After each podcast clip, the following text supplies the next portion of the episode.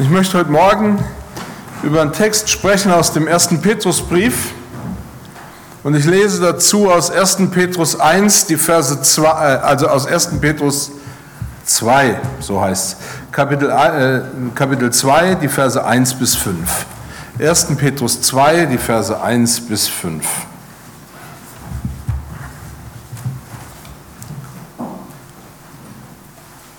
So legt nun ab alle Bosheit und allen Betrug und Heuchelei und Neid und alle üble Nachrede. Und seid begierig nach der vernünftigen, lauteren Milch wie die neugeborenen Kinder, damit ihr durch sie zunehmt zu eurem Heil, da ihr ja geschmeckt habt, dass der Herr freundlich ist. Zu ihm kommt als zu dem lebendigen Stein, der von den Menschen verworfen ist, aber bei Gott auserwählt und kostbar. Und auch ihr als lebendige Steine erbaut euch zum geistlichen Haus und zur heiligen Priesterschaft zu Opfern, geistliche Opfer, die Gott wohlgefällig sind durch Jesus Christus. Ich bete nochmal. Vater, ich danke dir dafür, dass du uns dein Wort gibst dass dein Wort Kraft hat. Und ich bitte dich, dass du jetzt in unser Herzen sprichst. Wir danken dir für deine Gegenwart. Amen. Als Petrus diese Worte geschrieben hat, die in unserem Text stehen, hatte er Christen vor Augen, die feststellen mussten, eben noch war ich ganz normal in meiner Stadt und in meinem Dorf, ich gehörte dazu. Die Leute behandelten mich völlig normal. Und jetzt bin ich anders. Die Leute sehen mich als persönlichen Feind. Sie gingen davon aus, dass Christen eine verabscheuungswürdige Irrlehre glauben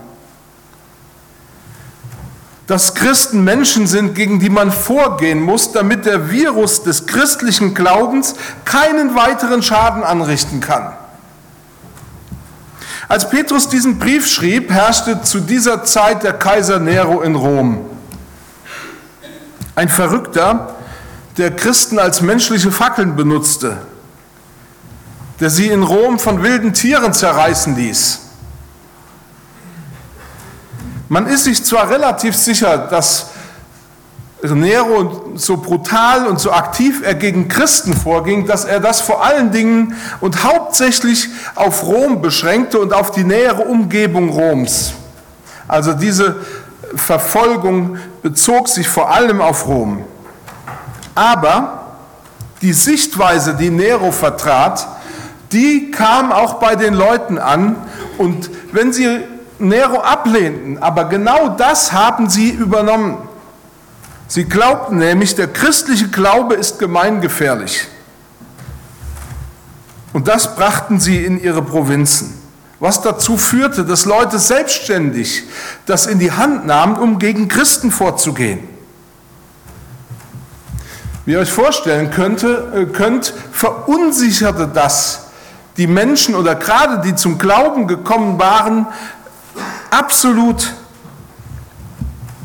Sie stellten sich die Frage, lohnt es sich tatsächlich für diese Lehre, dass Jesus Christus am Kreuz gestorben ist, dass er auferstanden ist und dass er lebt, dass er der Sohn des lebendigen Gottes ist, lohnt es sich für diese Lehre den Kopf hinzuhalten? Und ich stelle fest, diese Frage ist heute noch genauso aktuell in einer Gesellschaft, in der der Glaube zur Privatsache verbannt worden ist und in der verbindliche Überzeugungen äußerst kritisch angesehen werden, steht jeder, der glaubt, vor der gleichen Frage, bin ich bereit für diesen Glauben meinen guten Ruf und mein Wohl aufs Spiel zu setzen? Die Herausforderung damals wie heute ist, wie muss ich mich in einer Welt als Christ verhalten, die mich ganz offensichtlich ablehnt und als gefährlich einstuft? In unserem Text versucht Petrus Antworten darauf zu geben. Er hatte offensichtlich das große Anliegen, dass Christen im Glauben reif werden und dass sie mit dieser herausfordernden Situation wirklich lernen, richtig umzugehen. Und er hatte das Anliegen, dass diese Christen, denen er schrieb, im Glauben festbleiben.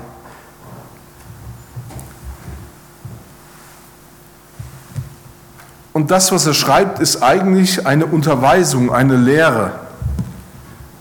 Und damit wird deutlich, wie wichtig der Wert des geistlichen Lernens ist. Dabei wird der Wert des geistlichen Lernens in der ganzen Bibel unterstrichen.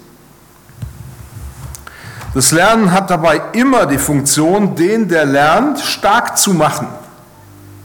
Denn wer stark ist, der kann Herausforderungen und solchen Fragen standhalten. Beim Starkwerden geht es einmal um die Festigung der eigenen Position. Es geht darum, auf der Grundlage stehen zu bleiben, die uns durch Jesus Christus geschenkt worden ist. Wenn im Alten Testament von Lernen gesprochen wird, dann hat das auch mit Trainieren, mit Gewöhnen, mit Lehren zu tun. Aber dahinter steckte immer der Gedanke von Einüben. Petrus wusste, diese Leute, die im Glauben so angefochten oder herausgefordert sind, sie müssen den Glauben einüben. Sie müssen das lernen, wenn sie bestehen wollen. Sie müssen daran festhalten. Wie gesagt, im geistlichen Leben oder im Leben als Gläubige geht es immer auch darum, einander zu unterstützen und zu helfen, sich die geistlichen Wahrheiten der Schrift anzueignen. Und diesem Vorbild entsprechend gehört es zum christlichen Leben einer Gemeinde dazu, dass zum Beispiel Kinder- oder Jugendstunden angeboten werden oder Bibelstunden oder Hauskreise stattfinden, in denen es vor allen Dingen darum geht, das anzueignen, was Jesus Christus gesagt hat, das zu, miteinander zu teilen, was uns im Wachstum des Glaubens hilft. Und interessanterweise wird hier deutlich gemacht, dass es hier nie nur darum geht, einfach nur zu hören, sondern immer auch darum, das Gehörte ins Leben zu integrieren. Schon im Alten Testament geschah die Aneignung des dessen, was das Gesetz sagte, zum Beispiel, nie nur durch reine Wiederholung, sondern immer auch, indem man ins Gespräch darüber kam, indem Eltern mit ihren Kindern darüber sprachen oder die Menschen miteinander ins Gespräch darüber kamen. Der wichtigste Sinn des Lernens schon im Alten Testament war es allerdings, in eine Beziehung zu Gott hineinzuführen. Besonders in der Verkündigung von Jesus im Neuen Testament ging es auch darum, seinen Jüngern das Verständnis zu vermitteln, was Gott wirklich will. Und sie darin stark zu machen, sie darin zu unterstützen, dass sie im Glauben wachsen, dass sie festbleiben, dass sie sich an das gewöhnen, was er ihnen sagt. Und aus diesem Grund enthielt seine Lehre stets auch einen Appell, sich für oder gegen den Willen Gottes zu entscheiden, sich selber die Frage zu stellen, will ich das glauben oder nicht?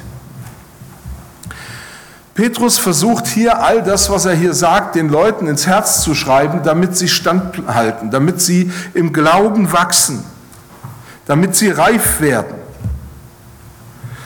Und heute Morgen möchte ich mir das bewusst auch vornehmen, mit euch darüber nachzudenken, was sagt denn Petrus hier diesen Leuten und was könnte das auch für uns bedeuten, dass wir im Glauben wachsen und reif werden.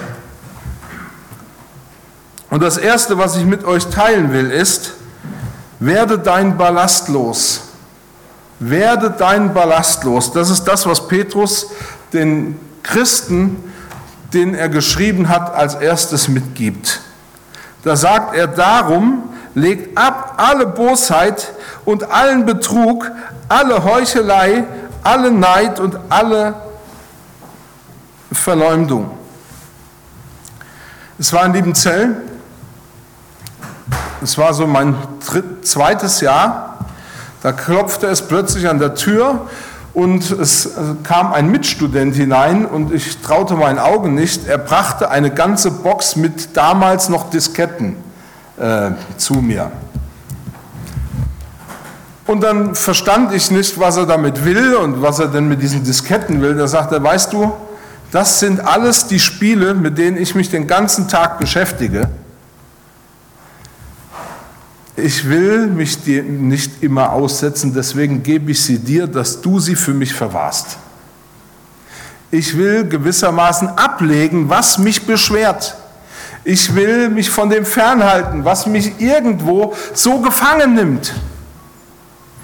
Und das ist genau das, was hier eigentlich Petrus auch will, dass die Gläubigen verstehen, es ist wichtig, in gewissen Dingen alles abzulegen, was mich von dem abhalten will, was mir im Glaubenswachstum hilft.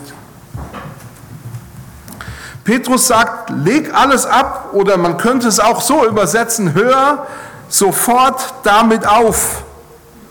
Beende jede Aktivität, die nicht zu dem Leben gehört, das Gott dir durch Jesus Christus geschenkt hat.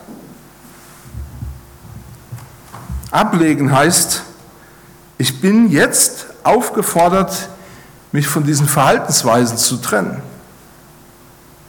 Ablegen heißt, dass ich mir bewusst werde, wie hinderlich diese Dinge in meinem Leben mit Jesus wirklich sind.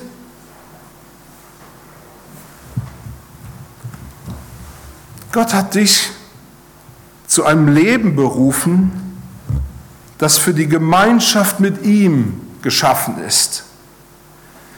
Gott will in deinem Leben sein.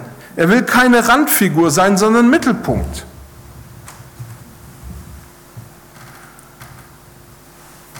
In dieser Gemeinschaft wendet Gott sich dir gnädig zu, schenkt er dir seinen Frieden, befreit er dich von aller Schuld, ja, bist du befreit vom Teufel und der Macht des Bösen.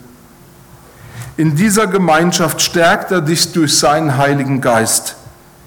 Er ist ganz für dich und du bist an allem beteiligt, was Gott selbst gehört. In dieser Gemeinschaft darfst du an seinem Tisch Platz nehmen und er schenkt dir ewiges Leben. Gott will diese Gemeinschaft mit dir. Er ist ein heiliger Gott. Und diese Gemeinschaft ist nur möglich, wenn du auch heilig bist.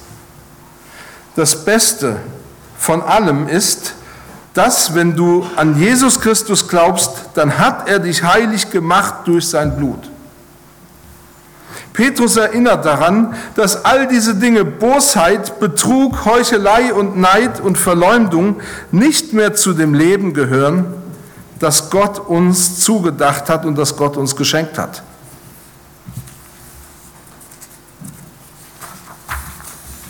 Er schrieb ihnen, ihr wisst doch, dass ihr freigekauft worden seid von dem sinn- und ziellosen Leben, das schon eure Vorfahren geführt hatten. Und ihr wisst, was der Preis für diesen Loskauf war. Nicht etwas Vergängliches wie Gold oder Silber, sondern das kostbare Blut eines Opferlamms, an dem nicht der geringste Fehler oder Makel war, das Blut von Jesus Christus. Jesus hat alles eingesetzt, dass du nicht mehr mit diesen Dingen beschäftigt bist. Und er macht deutlich, in 1. Petrus 1 äh, kann man das auch nachlesen, ihr seid ja von neuem geboren. Und dieses neue Leben hat seinen Ursprung nicht in einem vergänglichen Samen, sondern in einem unvergänglichen, in dem lebendigen Wort Gottes, das für immer Bestand hat. Petrus will sagen, die, da gibt es eine Basis, auf der du alles ablegen kannst. Wenn du auf dieser Basis lebst, wenn du dir dessen bewusst bist, dann wirst du die Kraft erhalten, das abzulegen. Und er sagt, du hast ein neues Leben. Christen sind Menschen, die nicht nur ein neues Leben haben, sondern neue Menschen sind. Paulus schrieb, vielmehr wissen wir, wenn jemand zu Christus gehört, ist er eine neue Schöpfung. Das Alte ist vergangen, siehe, Neues ist, hat begonnen. Paulus spricht hier von einer wirklichen Neuschöpfung. Petrus spricht hier von einer Neugeburt oder einem neuen Leben. Es hat ein Schöpfungsakt stattgefunden, ähnlich wie der von Adam und Eva. Petrus denkt das immer mit, wenn er über diese Dinge spricht. Leg ab, und er will, dass das in unserem Leben auch verankert ist, in unserem Bewusstsein verankert ist. Ein Christ ist ein Mensch, der nicht nur Ja zu Jesus gesagt hat und dann versucht, den Glauben in sein normales Leben zu integrieren. Ein Christ ist, so sagt es die Bibel, ein neuer Mensch. Das heißt, das, was ich früher war, hat mit dem, was ich heute bin, eigentlich nichts mehr zu tun. Früher konnte ich mich anstrengen, um ein besserer Mensch zu werden. Früher konnte ich alles unter, Mögliche unternehmen, um mit Gott in Verbindung zu kommen. Aber es veränderte sich nichts. Heute darf ich zu Gott Papa, Vater sagen. Ich darf sogar in seine Gegenwart kommen. Ich darf annehmen, dass er mich liebt und dass er mich kennt, dass ich eine neue Person bin. Wir müssen lernen, uns von dieser grundsätzlichen Veränderung auszusehen, zu verstehen. Vorher erlebtest du, ich kann meinen Arbeitsplatz wechseln, den Mann oder die Frau wechseln, eine andere Frisur tragen, aber ich nehme mich immer mit. Die Leute sind andere, ich bin der gleiche. Jetzt ist es jedoch so, ich bin eine neue Person von Gott neu gemacht. Ich sehe noch genauso aus wie vorher. Ich habe in vielen Dingen noch genau die gleich, äh, viele äh, Eigenschaften wie vorher auch und trotzdem hat sich etwas Grundsätzliches verändert. Ich bin neu. Wir nehmen uns ja viel zu, viel, viel zu selten Zeit, um genau darüber nachzudenken, was bedeutet das, dass ich eine neue Person durch Jesus bin. Die Umstände verändern sich oder bleiben die gleichen. Aber ich bin eine neue Person. Die Frage lautet, wer bin ich durch Jesus? Und dieser Frage solltest du die Priorität in deinem Leben einräumen. Nicht, was will ich werden oder was will ich als nächstes machen oder wo will ich als nächstes hin, sondern wer bin ich durch Jesus? Eine notwendige und prinzipielle Auseinandersetzung. Es braucht allerdings Zeit, bis das ins Herz rutscht. Wie gesagt, es ist möglich, ballastlos zu werden Paulus schrieb den Galatern, nun, wer zu Jesus Christus gehört, hat seine eigene Natur mit seinen Leidenschaften und Begierden gekreuzigt. Er hat das getan. Also er, er muss es nicht tun, er hat es getan. Und in dem herrscht jetzt der Heilige Geist. Und dieser Heilige Geist bringt die Charaktermerkmale in mir zum Vorschein, die Gott sehen will. Und Paulus sagt dann in Galater 5, was das für Charaktermerkmale sind. Die Frucht hingegen, die der Geist Gottes hervorbringt, besteht in Liebe, Freude, Frieden, Geduld, Freundlichkeit, Güte, Treue, Rücksichtnahme und Selbstbeherrschung.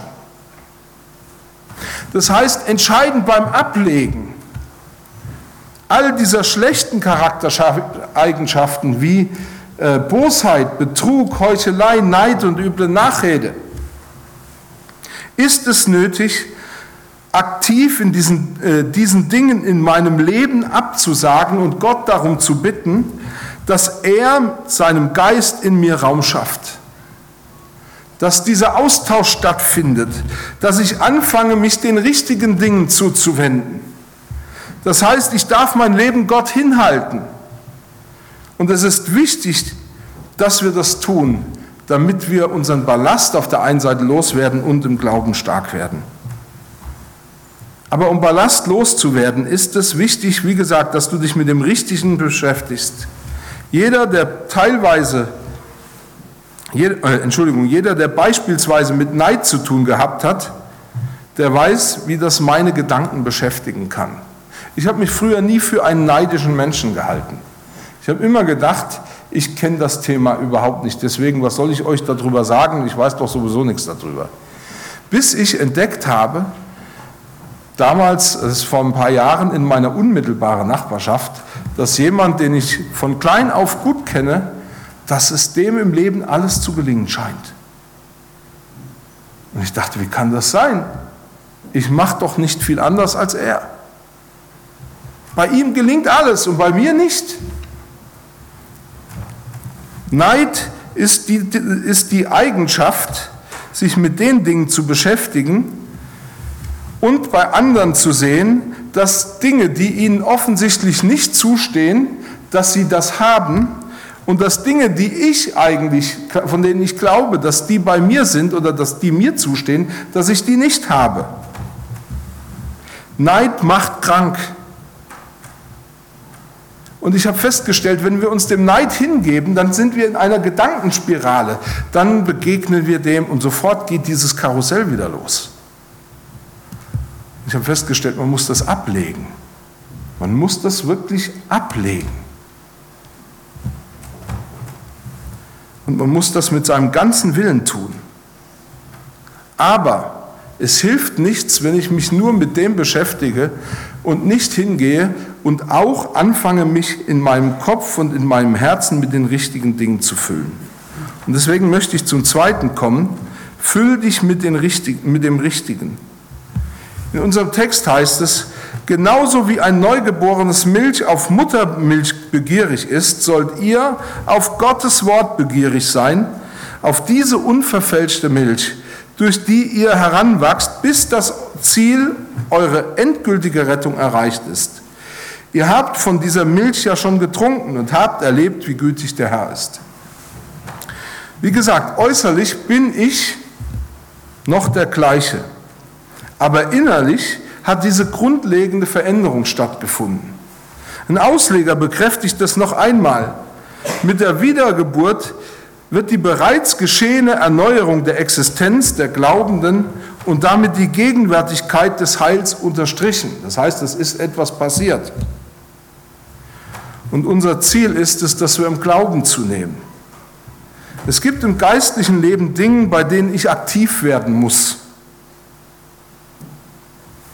So muss ich aktiv werden, wenn ich gegen die Sünde vorgehe. Das heißt, ich muss absagen und ich muss gegen sie reagieren. Das ist eine Aktion, etwas Aktives. Und trotzdem gibt es im geistlichen Leben den Teil, an dem es absolut wichtig ist, etwas mit mir geschehen zu lassen. Das heißt, wo ich mein Leben Gott hinhalte, damit er etwas tun kann. Passiv ist hier nicht einfach nur das lethargische vor sich hinstarren oder das hilflose Kopfschütteln, weil ich ja sowieso nichts gegen all das Böse tun kann, sondern hier geht es darum, dass ich Gott mein Leben hinhalte und ihn machen lasse. Vergiss niemals, du bist in Jesus Christus eine neue Kreatur, eine neue Person. Gott will, dass wir im Glauben wachsen und zunehmen. Und das geschieht durch sein Wort.